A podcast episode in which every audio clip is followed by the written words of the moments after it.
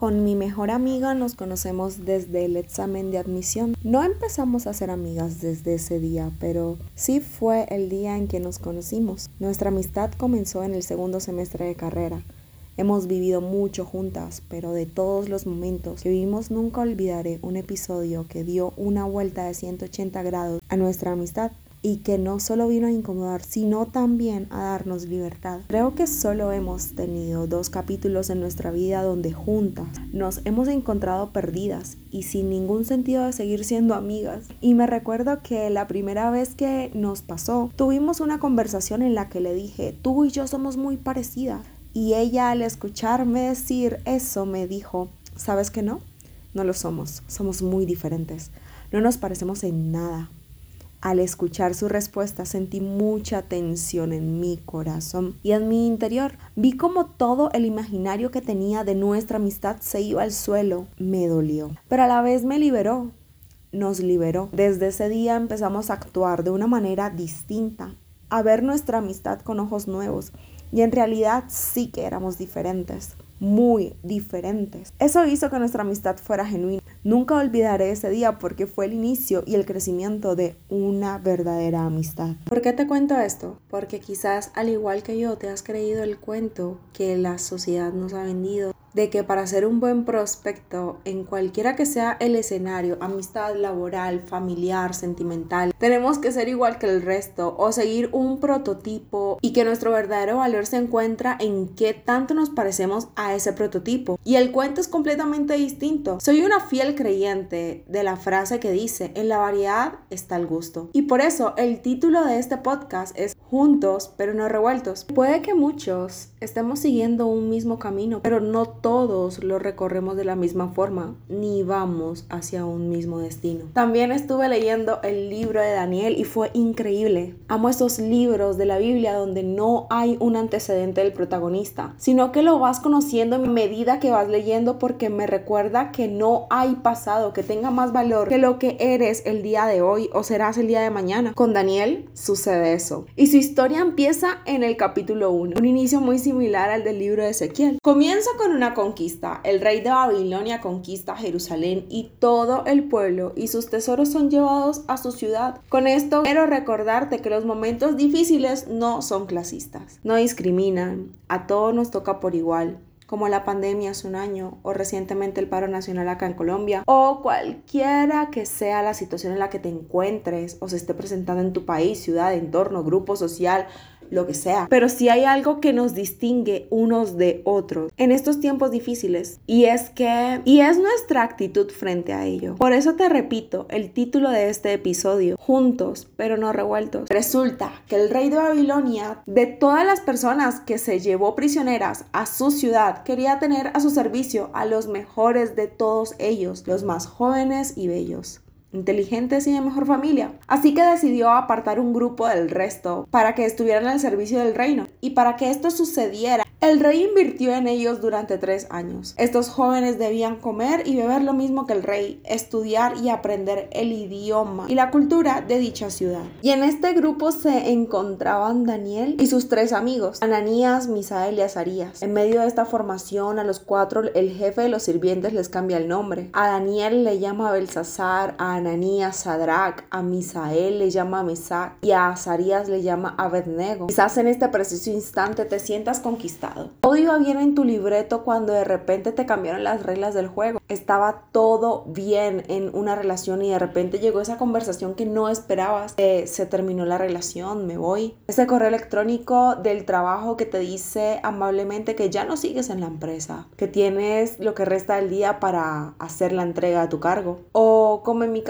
tu emprendimiento iba de aumento en aumento, pero de repente al siguiente mes te fue más difícil superar o mantener la meta del mes anterior y te tocó volverte a emplear mientras sigues trabajando en tu emprendimiento. Y tu nombre pasó de ser felizmente comprometida a soltera o separada de empleado a desempleado o de gran emprendedor a empleado y te toca aprender un nuevo estilo y rutina de vida y un nuevo lenguaje para vivirla. Es un golpe que siempre cae pesado porque nadie le gusta los cambios y menos cuando no los esperamos. Quiero darnos unos cuantos consejos para que este escenario en el que nos encontremos, cualquiera que sea, no se conviertan en un obstáculo para lo que fuimos llamados. Y este es mi primer consejo, y es que jamás olvides quién eres. Ananías, Daniel, Misael y Azarías fueron del grupo elegido por el rey. La Biblia no registra si todos cumplían con los requisitos o si le fueron cambiado el nombre a todos los que estaban con ellos. Supongamos que cumplían con mínimo dos de cuatro y que le cambiaron el nombre a todos, pero como Daniel y sus amigos son los protagonistas de este libro y el autor es uno de ellos, se hizo un buen resumen tomándolos como ejemplo. Sus nombres fueron cambiados al contexto en el que se encontraban, como cuando te ponen una etiqueta. Yo, María Isabel, me considero una persona demasiado celosa con este tema. Creo que de todos los temas que puedo conversar, los que tienen que ver con identidad, son los que más me apasionan, los que tocan mis fibras nerviosas y me emocionan porque yo no sabía quién era. Solo hasta hace dos años me empecé a conocer, empecé a conocer a esta persona que veo siempre que me asomo al espejo o a la cámara frontal de mi teléfono. Y creo que el punto de partida de cualquiera que sea la decisión o primer paso que des en la vida debe ser a partir de este punto, el de saber quién eres y de recordarlo siempre porque en el mundo siempre van a querer cambiarte el nombre, siempre van a querer ponerte una etiqueta y distorsionar tu propia esencia. Y cuando esto sucede ya te tiene en sus manos. La vida da muchas vueltas y cambia constantemente. Un día somos ricos, al otro día pobres, un día estamos felices, al otro día estamos tristes, un día lo tenemos todo, al otro no tenemos nada. Pero hay algo que nunca va a cambiar a menos que tú le cedas el derecho y es tu identidad. Y hoy quiero preguntarte quién eres. Trata de definirte sin una etiqueta laboral, sentimental, profesional, cualquiera que sea. Porque cuando aprendes a definirte sin ninguna etiqueta, en el momento en el que te la quiten o te la pongan, va a permanecer tu esencia, que es al final lo que más nos interesa. Recuerdo cuando empezó mi camino a saber quién era, Dios empezó por lo más básico y que todos casi siempre olvidamos. Un miércoles en la iglesia, cuando aún se asistía de manera presencial, Dios me preguntó cuál era mi nombre y no sabía responder. Al principio respondí Marie, porque así me hice llamar desde mis 14, 15 años. Me volvió a preguntar y respondí lo mismo y me dijo que no. Y me volvió a preguntar, a lo que respondí María Isabel. Y desde ahí todo comenzó. ¿Te has preguntado cuál es el significado de tu nombre? Ese es un buen punto de partida para saber quién eres y poder definirte sin ninguna etiqueta. El segundo consejo que quiero darte, o más bien lo segundo que quiero que recuerdes, es que tienes el poder de la elección. Es una capacidad con la que todos nacemos desde el principio y siempre será así. Cuando tienes claro quién eres, aprendes a tomar mejores decisiones, siendo fiel a tu esencia y llamado y el enemigo sabe bien lo que puede ser una persona cuando lo tiene claro. Por eso nos hace dudar de ese derecho a través de experiencias no tan chéveres y dificultades que vivimos a diario. Pero quiero recordarte que tienes un libre albedrío que como te dije al principio es y siempre será tuyo a menos que se lo entregues a otro. A Daniel y a sus amigos les cambiaron todo el libreto de vida, ubicación, rutina, hábitos, hasta su identidad. Pero a pesar de todo, Daniel decidió no comer ni beber lo mismo que el rey porque para él eso era pecado. Por eso le pidió al jefe de los sirvientes que no los obligara a pecar ni a él ni a sus amigos comiendo de esos alimentos. Quizás te encuentres en una situación en la que te sientes atrapado, en un ambiente laboral en la que todo el mundo odia a su jefe o en un contexto social donde te dicen que para sobresalir tienes que hacer trampa o en un grupo de amigos donde todos odian la pizza hawaiana y a ti te encanta. Quiero que sepas que no estás obligado a seguir la tendencia. Aunque no parezca, la puerta de la jaula donde te encuentras siempre está abierta. Solo que la gran mayoría de las veces la perdemos de vista por estar pendientes de lo que hay en ella. Pese a la presión social, siempre puedes elegir no, hablar mal de tu jefe. Siempre puedes elegir sobresalir de manera honesta.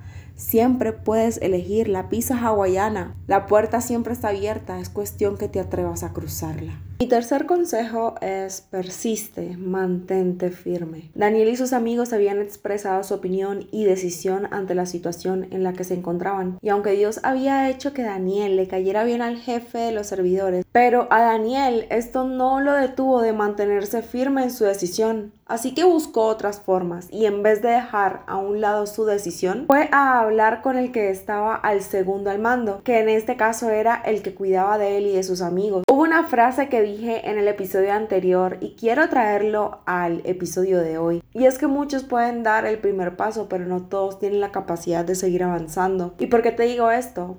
Porque es cierto. Todos tenemos propósitos marcados en nuestra vida, ideas con las con las que soñamos a diario y una gran lista de ojalá que no pasan a ser una realidad por el mismo temor que tuvo el jefe de los servidores al momento de negarle la oportunidad a Daniel, que está en el verso 10 del mismo capítulo. El rey decidió lo que ustedes deben comer y beber y yo le tengo mucho miedo si llega a saber que ustedes tienen cara de enfermos mientras que los otros jóvenes están sanos, me mandará a matar y de eso ustedes tienen la culpa. La gran diferencia de estar juntos y no revueltos es la actitud que vas a tomar frente a los obstáculos que se te presentan en cada paso que das. Como dice Lucas Leis en su libro estamina. algunas personas les va bien mientras les va bien, pero se desarman cuando tienen dificultades. Hay unas personas que se destacan con facilidad si las condiciones son correctas, pero cuando las circunstancias son difíciles, estas personas se detienen. Y es que las dificultades y los fracasos no siempre son una señal de que estás haciendo algo mal o que vas en la dirección equivocada. Son el filtro perfecto para saber qué tan perseverante eres en el plan que tienes. En las últimas líneas de la página 37 de este libro,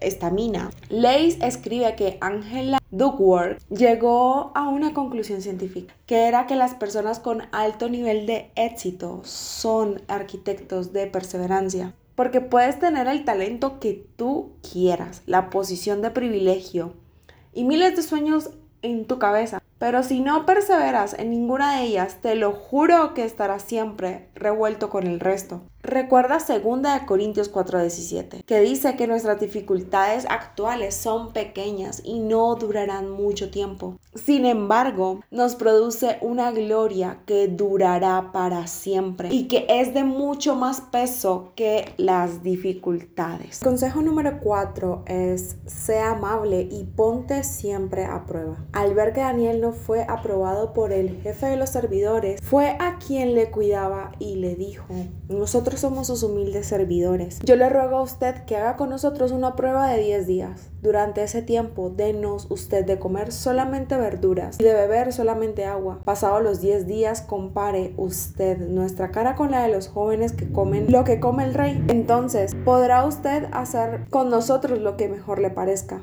Este punto quise dividirlo en dos partes. La primera es sea amable, porque quiero que sepas algo que me dio una cachetada al entenderlo, y es que el favor de Dios no es un ticket para pasar por encima de los demás, es más bien uno para tratar a los demás con amabilidad y, y reconocer también la posición de ellos. Te doy un consejo que no me has pedido. Siempre sé consciente de tu posición y de la posición de los demás. Así sabrás relacionarte con sabiduría y empatía. Colosenses 4, 5 al 6 dice que usemos nuestra inteligencia. En este caso, llámale favor, cualquiera que sea la forma en la que Dios te dio favor. Trata como se debe a los que no confían en Cristo Aprovechen bien cada oportunidad que tengan para conversar con ellos. Hablen siempre de cosas buenas. Díganlas de manera amable y piensen bien cómo se debe contestar a cada uno. Y eso solo sucede cuando tienes conciencia de cuál es tu posición y cuál es la posición de los que están a tu alrededor.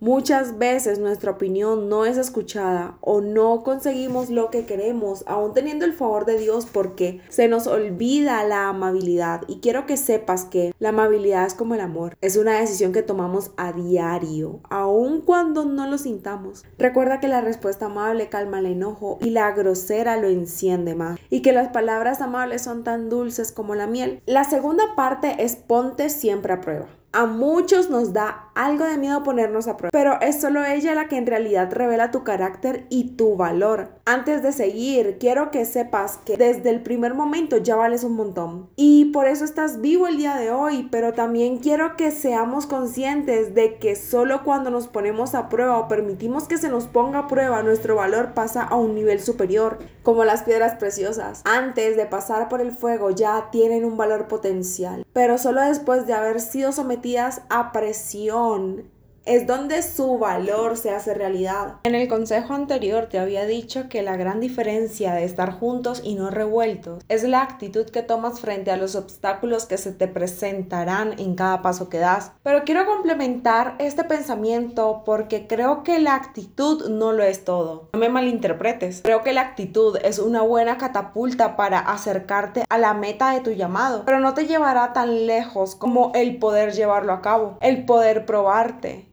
y desarrollar aptitud. El ser humano es bastante idealista, soñador y visionario, pero una visión sin acción no es más que una simple ilusión. Daniel le pidió a su cuidador una prueba de 10 días para demostrar filtrar y alinear la intención de su corazón con la de Dios. Desde que me gradué del colegio he pasado por muchos periodos de prueba. Mi paso por la universidad fue un periodo de prueba de cuatro años para demostrarle a mi familia que en realidad era buena en la academia. Mi paso por las diferentes empresas en las que he estado fue un periodo de prueba para revelarme a mí, en qué era buena en realidad y en qué debía mejorar. Aún hoy día, mi vida como hija, hermana, amiga, emprendedora, el tiempo de pandemia, mi reintegro a una empresa ha sido un periodo de prueba para desarrollar y mejorar aptitudes que necesito para lo que he sido llamada. Quizás estés en un periodo de prueba en este preciso instante, llamado búsqueda de empleo, reencuentro contigo, ser un buen amigo. Ponle tú el nombre a tu periodo. Hay pruebas que toman más tiempo que otras, pero todas tienen un mismo propósito y es revelar una mejor versión de ti, elevar tu potencial y diferenciarte de los demás. Ninguna prueba es cómoda. Seamos sinceros, ¿acaso comer solo verduras y agua es rico mientras ves pasar tu plato favorito? Me imagino lo duro que fue para David eso. ¿Acaso enfocarte en ti viendo cómo tus amigos ponen en sus historias momentos románticos es cómodo? No, a mí me da envidia. A mí me dan ganas de tirarlo todo y descargar Tinder. Pero quiero decirte algo. Cuando te pongas a prueba, no te enfoques en la prueba porque tu mirada en la prueba te desanima, te frustra. Mejor enfócate en la recompensa. Como cuando al hacer ejercicio haces un circuito de cinco rondas. La primera ronda cuesta, pero sabes que no es eterna, aunque parezca. Hay una última ronda Sabes que al llegar a esa última ronda terminarás agotado, pero no se compara con la alegría de haber terminado. Recuerda 2 Corintios 4:17. Nuestras dificultades actuales son pequeñas y no durarán mucho tiempo. Sin embargo, nos producen una gloria que durará para siempre y que es de mucho más peso que las dificultades. El encargado de cuidar a Daniel y a sus amigos aceptó la propuesta. Y diez días después Daniel y sus amigos se veían más sanos y fuertes que los jóvenes que comían lo mismo que el rey. Entonces dejó de darles el vino y la comida que estaban obligados a comer y beber y en vez de eso solo les daba comer verduras. Esos cuatro jóvenes recibieron de Dios mucha inteligencia y sabiduría para entender toda clase de libros y de ciencias. Además, Daniel podía entender el significado de los sueños y visiones. Las pruebas siempre son para nuestro bien yéndonos bien o mal, son para nuestro bien porque nos harán ser mañana una mejor versión de lo que fuimos hoy. Y si al ponerte a prueba no te fue bien, no tengas miedo de volverlo a intentar. Ese fracaso, entre comillas, fracaso, puede ayudarte a mejorar. Todos los días tienes una nueva oportunidad. Y mi quinto y último consejo y también mi mayor deseo es que siempre seas el mejor sin mirar a tu alrededor. Cuando se cumplió el plazo que el rey había puesto, el jefe de los servidores llevó a los jóvenes ante el rey. El rey conversó con todos los jóvenes, pero no encontró entre ellos uno solo tan inteligente como Daniel y sus amigos, Ananías, Misael y Azarías. Por lo tanto, Los cuatro quedaron al servicio del rey haciendo todo lo que el rey les pedía, aunque lo hacían mejor y con más sabiduría que todos los sabios y adivinos del reino juntos. Y fue así como Daniel se quedó hasta un año después de la llegada del rey Ciro de Persia. Mi último consejo es que siempre seas el mejor sin necesidad de mirar a tu alrededor. Te lo repito porque, porque tendemos siempre a compararnos con los demás, comparar nuestro talento con el otro, nuestro primer paso con el paso número 100 del otro lo comparamos todo. Cuando nos enfocamos en eso, vivimos amargados todo el tiempo, dejamos de disfrutar el ascenso que estamos teniendo y eso es vivir un infierno. Enfócate en tus asuntos y sé el mejor en lo que hagas. Si te vas a comparar con alguien, que sea con tu versión de ayer para ser una mejor versión el día de hoy. Grábate esto. Y es que siempre va a haber una persona mejor o peor que tú. Puede que seas el mejor en tu grupo y que al igual que Daniel y sus amigos merecieran una promoción una promoción mayor en título, sueldo, en lo que creas que debería ser promocionado. No te obsesiones con eso. Disfruta tu actualidad y celebra cada paso que das sin ponerte a pensar que vas muy rápido o lento. Si hay alguien delante o detrás de ti, vas a tu tiempo. Deja de mirar el pasto ajeno, que no se te dio la vida para eso. Daniel y sus amigos fueron los más inteligentes y no había nadie como ellos. Los cuatro quedaron al servicio del rey y hacían todo lo que el rey les pedía y lo hacían mejor y con mayor sabiduría que todos los sabios y adivinos juntos. Teniendo todos los motivos para rebelarse, no lo hicieron porque más allá de las emociones pasajeras de una promoción, buscaban paz, porque al final eso es lo que todos buscamos en realidad. En cada paso que damos, paz, tranquilidad, vida. Así que da gracias por cada paso que estás dando sin necesidad de mirar a otro lado. Da gracias por el lugar de privilegio donde estás. Muchos quisieran estar en tu lugar. Así que no te preocupes por nada. Más bien Ora por todo. Dile a Dios todo lo que necesitas y dale gracias por todo lo que Él ha hecho. Así experimentarás la paz de Dios que supera todo lo que podemos entender. Esa paz cuidará tu, tu corazón y tu mente mientras vivas en Cristo Jesús. Así que déjate de pendejadas y en ser el mejor en el libreto que Dios te dio. Si llegaste al final de este episodio, te agradezco un montón. En serio, fue maravilloso poder escribir esto y, poder interiorizarlo y compartirlo contigo. Sé que al igual que me está ayudando a mí a ser mejor, a ser una mejor versión de mí, recordarme que es lo verdaderamente importante, creo que también puede ser una gran herramienta para ti. Pues solo me queda decirte que pues compartas con todos tus amigos, que lo escuches hasta el final una y otra vez. No olvides seguirme y te mando un beso, un abrazo y nos vemos pronto. Un abrazo.